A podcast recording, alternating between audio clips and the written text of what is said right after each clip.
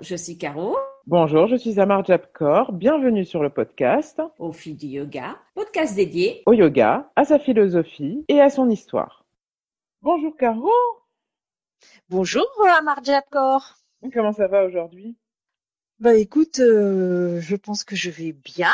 Je sors d'une séance de shiatsu parce que j'avais euh, j'avais mal quelque part.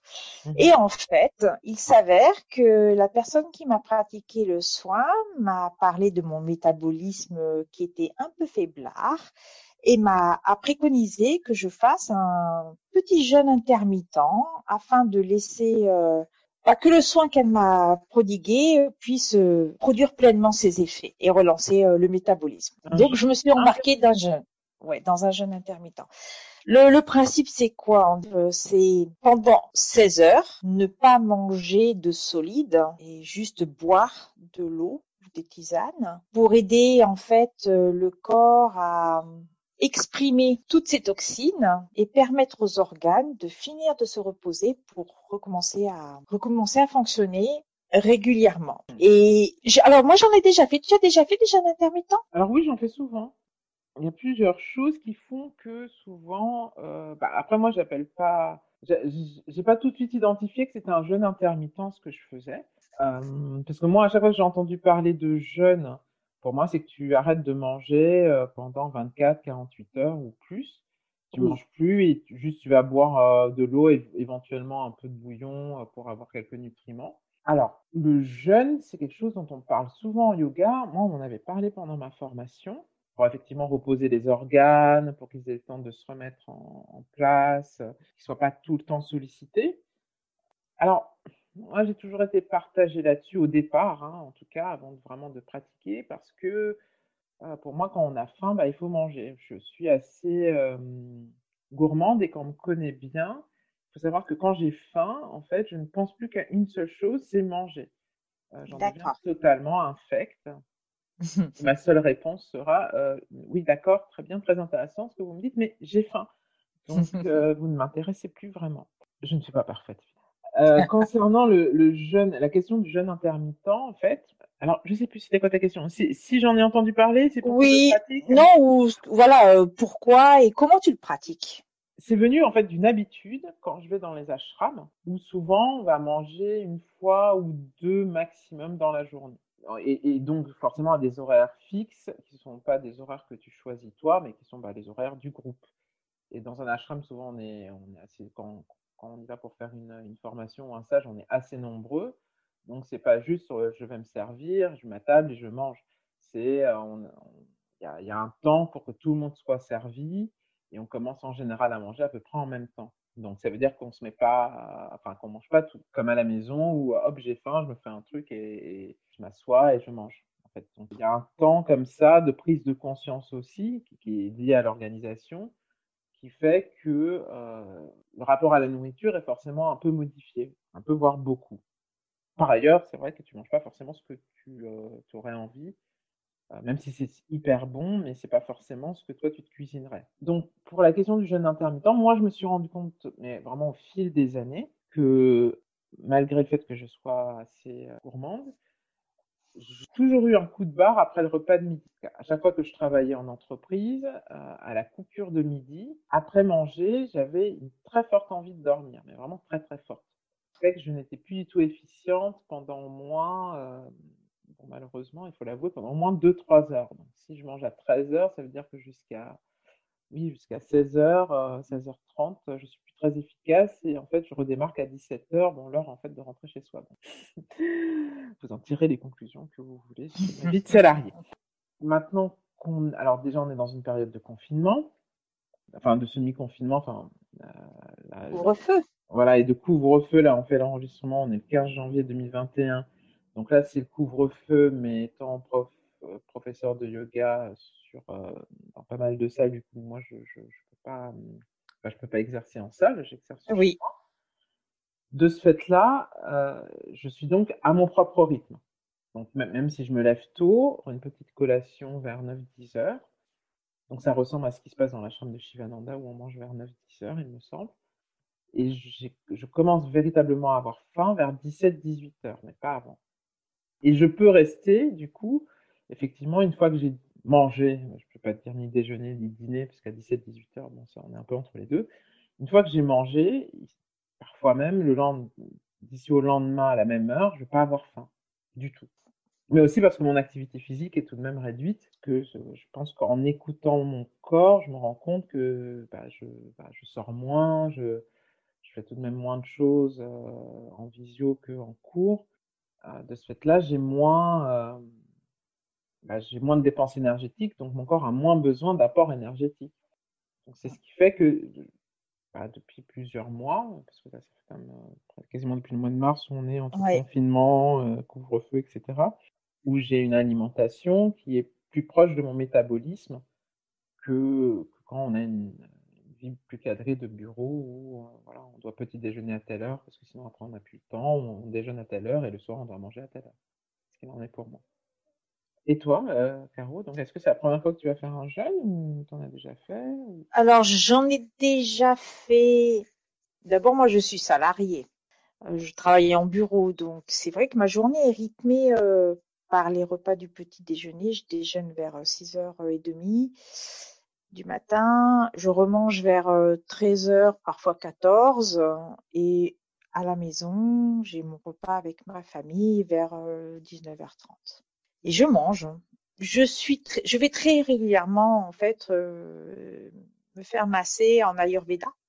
Mmh mon praticien ayurvédique qui m'a fait mon profil, donc je suis une personne qui est dite Kapha Pitta, m'a recommandé, au regard de ma constitution, en fait, de réduire ma consommation et effectivement de pratiquer un jeûne intermittent, chose que j'ai faite et que j'ai arrêté de faire.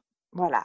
En fait, j'avais une difficulté, c'est que vivant avec euh, enfant et mari, c'est mmh. difficile de dire le soir, euh, je me mets pas à table avec vous pour pas être tentée et euh, donc de rater ce moment-là un peu de réunion familiale. C'est mmh. vrai que quand je l'ai eu fait, j'ai pas eu de sensation de faim. Enfin, j'étais bien contente de manger le lendemain matin quand même au mmh. petit déjeuner. J'ai pas eu de sensation de faim pour moi, c'est vrai que le repas est assimilé aussi à un moment de convivialité. C'est pour ça que tout à l'heure, je disais que j'étais euh, j'étais gourmande, j'aime manger, mais j'aime bien aussi ce qu'il y a autour, euh, autour de la table. Mais euh, alors, peut-être sur une question du coup qui me, qui me vient tout de suite en tête euh, et que mmh. nos auditeurs se posent. qu'est-ce qui t'empêchait, qu'est-ce qui t'empêcherait en fait de t'attabler avec avec ta famille et de boire un potage? Parce que voir la nourriture, ça me donne faim. ah, c'est un autre problème. Oui. Donc c'est pour pas être tenté, voilà. Quand je vois du fromage avec du bon pain, j'ai envie de manger du fromage avec du bon pain. Donc c'est une question de tentation. Après, pour en venir sur la constitution euh, ayurvédique, donc vous savez qu'il existe trois types de dosha, kapha, pitta et vata. Pour schématiser, Vata va être guidé par le vent. Donc, c'est toutes les personnes qui vont avoir euh, une constitution, en fait, qui va être euh, liée à l'air. Les Kaphas sont des personnes euh, qui seront solidement ancrées dans la terre, qui vont être très résistantes aux mmh maladies, mais par contre, qui vont avoir une tendance à prendre du poids. Et vous avez Pitta qui correspond aux personnes qui ont un, métabolisme très fort, puisque Pitta, c'est le feu, Agni, le feu euh, digestif. Et c'est des personnes qui vont être euh, très, très dynamiques, voire presque parfois, l'excès va être la colère. Mmh Alors, on, les personnes qui ne sont constituées que d'un seul dosha se comptent sur les doigts d'une main hein, dans le monde. On est mmh. plutôt une constitution avec deux doshas dominants, mais le troisième existe aussi. Donc quand je dis que je suis kapha pitta, j'ai aussi du vata. Mais ma difficulté, par exemple, pour ce qui me concerne, c'est que je risque d'être en déséquilibre kapha, c'est-à-dire que je suis quelqu'un d'extrêmement ancré, mais que mon souci, c'est que je peux avoir beaucoup, c'est du flegme et de la bile. Donc moi, des mucus. Et par exemple, la période qui me marque le plus, c'est là, c'est l'hiver. La café est très présent dans une année, hein, c'est mmh. saisonnier. C'est toutes les inter-saisons plus l'hiver. Alors, ça, ça va être surtout l'été. Oui, là-dessus. Hein, sur euh, l'Ayurveda. Ouais. Mais Alors, pour par exemple quelqu'un qui est cafard, qui a assez bizarrement d'ailleurs un feu digestif lent, alors que je suis aussi pita, il faut que je fasse des jeûnes intermittents pour relancer mon métabolisme Mhm. et mettre au repos mon tube digestif et surtout mon foie et ma vésicule biliaire. Alors, en Euh, yoga, toi, on t'a parlé dans ta formation de tout ce qui est euh, Non, jeûne, non, dans du tradition, non? Non, non, j'ai pas. Bon, il faut être très clair, j'ai pas une véritable tradition euh, marquée puisque donc j'ai fait une formation en vinyasa. Par contre, en forest yoga, on va pas nous parler du jeûne, mais on va nous parler du végétarien, enfin du vegan, du mouvement vegan plutôt d'ailleurs que végétarien, euh, du mouvement vegan. Donc là, on en parlera aussi euh, Oui. une autre fois plus particulièrement. Mais pas du jeûne. Non, du jeûne, non. Mais c'est quelque chose que moi j'ai rencontré assez systématiquement dans ce que je vais appeler les, les médecines holistiques que j'ai fréquentées, que ce soit en médecine chinoise, en médecine indienne, et donc là avec le shiatsu qui lui est euh, plutôt euh, japonais. Nous, en Kundalini Yoga, euh, Yogi Bhajan, celui donc qui a introduit euh, le Kundalini Yoga tel qu'on le connaît en, en Occident, lui parlait Oui. beaucoup du jeûne. Il me semble même que c'était l'objet, peut-être, enfin, une partie du module qui était euh, sur la, sur l'alimentation, ce type de choses, était donc sur le jeûne. Yogi Bhajan recommandait effectivement, euh, notamment aux femmes, mais voilà, il recommandait souvent de jeûner, 24 heures par exemple, à des moments précis en fait du cycle lunaire, donc soit à la pleine lune, soit à la nouvelle lune, pour justement euh, laisser le corps se reposer, notamment énergétiquement aussi pour rebooster euh, le corps. Donc c'est quelque chose d'assez présent moi dans ma tradition. Alors, il y a juste une chose quand même que je voudrais rajouter, c'est là c'est vraiment lié plus à l'Ayurveda qu'à une tra- tradition euh, en yoga. C'est que je vois notamment fleurir en ce moment beaucoup beaucoup de propositions de détox et de jeûne là en plein hiver. Or, en fait, le corps a besoin de se reposer en hiver, mais pas de, de mais pas de détox. Mhm. On à détoxifie jamais un corps en hiver, ni en été d'ailleurs. On laisse le corps se reposer, ce qui est un tout petit peu différent. Mais je suis d'accord avec toi. Par contre, on peut jeûner. Mais souvent, il y a une corrélation qui est faite entre le jeûne et la détoxification du corps. Avec des cures, en fait, euh, on va détoxifier le corps en buvant des cures de jus de fruits ou de jus de légumes, euh, d'accord. Ça, par contre, c'est une aberration de lier les deux choses, jeûne et, euh, et cure de, de jus pour détoxifier le corps, quand on est donc dans ces euh, deux périodes euh, saisonnières. Donc en fait, euh, ça correspondrait plus euh, la détox donc à l'automne et au printemps, c'est ça. C'est ça. En fait, euh, il faudrait changer. Il faudrait. Enfin, il est recommandé de pratiquer des cures de détoxification au passage entre l'hiver et le printemps et l'été et l'hiver. À ces deux moments charnières de l'année. C'est intéressant. Chers auditeurs, si vraiment vous souhaitez qu'on aille un peu plus loin sur euh, la question du jeûne et de la détox, euh, n'hésitez pas à nous contacter, puisque je, c'est vraiment un sujet extrêmement riche. Là, on vous a fait une présentation assez rapide. On peut, aller encore euh, un peu plus au fond des choses. Donc, si ça vous intéresse, n'hésitez pas à nous en parler.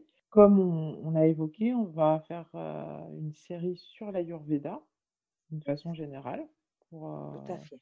pour, voilà, pour échanger un peu euh, sur ce sujet-là.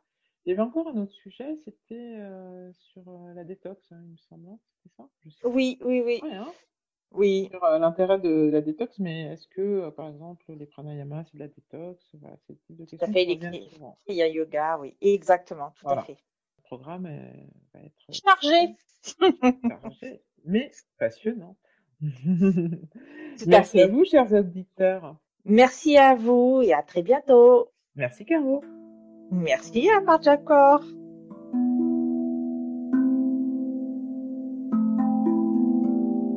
Vous pouvez nous écrire, nous interroger, proposer des thématiques à l'adresse suivante au fil du yoga tout attaché gmail.com.